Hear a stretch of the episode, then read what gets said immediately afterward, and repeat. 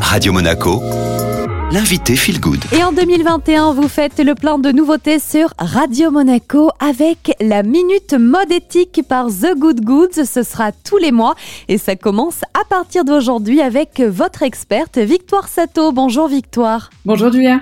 Je le rappelle, Victoire, tu es la cofondatrice de The Good Goods, un média 2.0 grand public pour s'orienter vers une mode plus green. Vous pouvez d'ailleurs réécouter le podcast sur les réseaux de radio Monaco. Alors aujourd'hui, Victoire, on va parler d'un sujet qui est en plein dans la saison les collants pour nous, les femmes.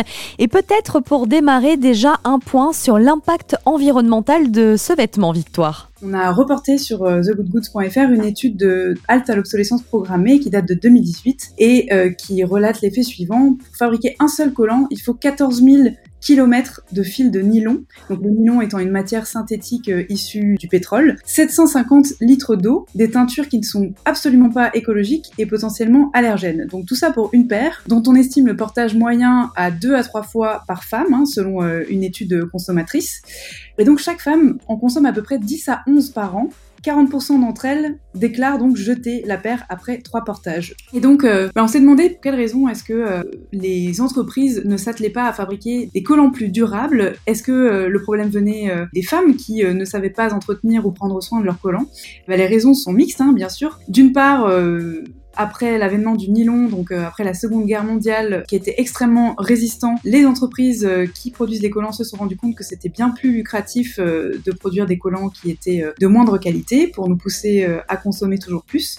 Et d'autre part, effectivement, il y a tout un tas de petits conseils qu'on peut d'ores et déjà appliqué, avant même de considérer acheter une paire plus résistante euh, ou euh, éco-conçue, ce dont on parlera peut-être euh, dans un troisième temps. Alors justement, Victoire, quel conseil pour prendre soin de sa paire de collants et en profiter pleinement? Alors le premier conseil, c'est d'être précautionneux à chaque étape de la manipulation. On doit être précautionneux au moment où on sort les collants de leur boîte, au moment évidemment où on les enfile et au moment où on les range dans le placard. Le deuxième euh, conseil, ça paraît complètement anodin, mais c'est choisir la bonne taille. C'est très important parce que les collants trop grands, on a tendance à tirer dessus toute la journée et donc euh, faciliter la fragilité de la maille. Et les collants qui sont trop petits, eh bien, euh, on va, c'est pareil, on va tirer dessus pour pouvoir les remonter et de la même manière favoriser le fait qu'ils filent. Alors troisièmement, congeler ces collants neufs. Il n'y a pas d'études scientifiques qui démontrent l'efficacité de ces résultats. En revanche, c'est un conseil appliqué et donné par beaucoup de grand-mères. On peut également d'ailleurs humidifier un petit peu la, paire neuve avec de l'eau et la placer la première fois avant de l'utiliser au congélateur.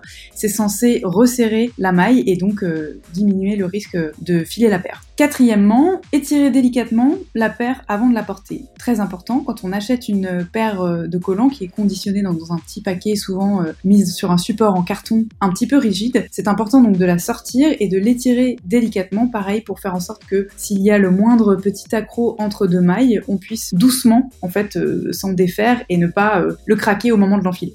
Cinquièmement, enfiler la paire en deux temps. C'est assez technique, mais euh, c'est très efficace. D'abord, euh, enfiler un pied et dérouler euh, délicatement le collant jusqu'au genou. Et en fait, il faut faire la même chose avec l'autre jambe avant de remonter un côté jusqu'à la cuisse, de sorte que l'ascension soit relativement symétrique. Et enfin, une fois que les collants sont à la racine des cuisses, on les déroule sur les hanches. Sixièmement, repositionner le collant de bas en haut à chaque fois. Quand vous êtes inconfortable dans vos collants, ce qui peut arriver, assise par exemple au bureau, eh bien c'est très important de prendre le temps de les remonter correctement. Il faut procéder à peu près de la même manière que lorsqu'on les enfile, partir vraiment du pied ou de la cheville, droite-gauche, droite-gauche en alternance et remonter jusqu'aux cuisses et surtout ne pas attraper ce qu'on fait toute la plupart du temps, nos hanches, enfin le collant par les hanches plutôt, et le remonter, euh, vous savez, un petit peu comme les enfants de 4 ans euh, auxquels on remonte les collants de ski. Je vois très bien.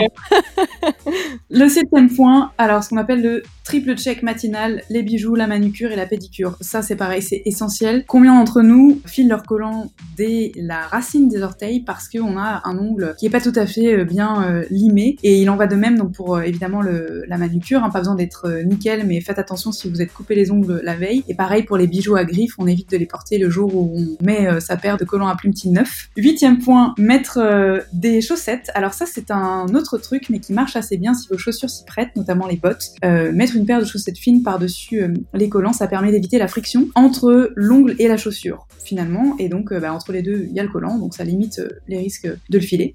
Neuvième point, laver le collant au minimum tous les 5 à 6 usages. A priori, les caractéristiques de la lessive ou du savon, l'eau permet de repositionner les mailles et de resserrer les mailles entre elles.